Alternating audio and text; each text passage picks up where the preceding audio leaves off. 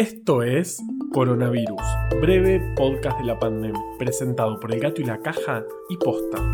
Hoy es martes 22 de septiembre, día 203 desde la llegada del SARS-CoV-2 a la República Argentina. Bueno, ahora sí es la primavera. Lo dicen mis ojos irritados, las plantas del balcón florecidas y el servicio de hidrografía naval, que como te contamos ayer, es el ente que informa oficialmente los equinoccios, solsticios, mareas, entre otras cosas. Obvio que me quedé investigando qué hace este servicio, que fue creado en 1879 durante la presidencia de Roca. Su misión es brindar seguridad a la navegación, manteniendo para ello los sistemas de ayuda acordes a los adelantos técnicos en la materia y los acuerdos internacionales que el país suscriba un montón. Sí, ya sé, es un podcast sobre coronavirus, pero tengo algo con los barcos. En fin. En Argentina ayer se confirmaron 8.782 casos. Ciudad Autónoma de Buenos Aires y Provincia de Buenos Aires mostraron una caída muy fuerte, 4.378 casos entre las dos jurisdicciones, cuando por ejemplo el viernes habían informado el doble. Veremos cómo sigue la tendencia, porque como sabemos, un dato aislado no nos dice mucho. Santa Fe, en cambio, sigue reportando más de 1.000 casos por día, ayer fueron 1.215. Córdoba con 770 y Mendoza con 599 son las otras provincias que más reportaron.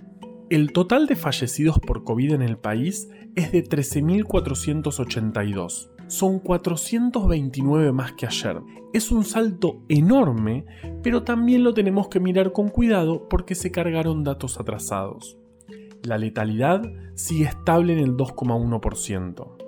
Las personas en terapia intensiva con COVID siguen aumentando. Hoy son 3.387 en esta situación y al igual que los casos, el crecimiento se da en todo el país.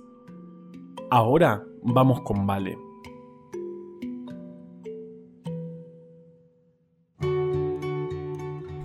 Como viene diciendo Carvo hace un tiempo largo, el sistema de salud está muy tensionado en muchos lugares. En este contexto tan difícil, se está dando una lucha muy importante de enfermeros y enfermeras de hospitales públicos de Buenos Aires para ser reconocidos como profesionales de la salud, ya que se los considera personal administrativo. Ayer hubo una marcha por este motivo, marcha que terminó en represión con personas heridas. Desde este podcast queremos mandar un abrazo y un reconocimiento a todas y todos. El Servicio Hidrográfico Nacional, sí, ya sé que soy insoportable. Nació incorporando faros en las costas argentinas, fundamentales para la navegación 100 años antes del GPS. Los primeros, hechos a mediados del 1800, funcionaban quemando aceite.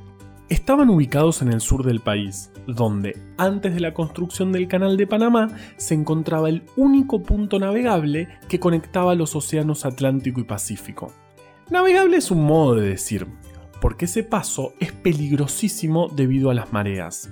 Los faros de aquel entonces, casi en el borde del mundo, tenían un guardia que vivía ahí, probablemente haciendo el trabajo más solitario que haya existido. A mí creo que igual me habría gustado ser guardafaro. La tranquilidad de la torre, el mar, las olas, las gaviotas, la soledad, que podría soportarlo por 20 o 30 minutos. Coronavirus, breve podcast de la pandemia, es una producción original del Gato y la Caja junto a Posta. Este podcast lo podemos hacer gracias a bancantes. Ayúdanos a bancar estas iniciativas en elgatoylacaja.com barra bancar. Encontrá un montón de historias increíbles en breve atlas anecdótico de la ciencia. Para conseguirlo, entra en elgatoylacaja.com barra tienda. Yo soy Juan Manuel Car... Maldito WhatsApp web. ¡Malditos sean! ¡Malditos sean todos! Yo soy Juan Manuel Carballeda. Valeria Sanabria te aconsejó desde el armario. Quédate en tu casa y nos escuchamos mañana.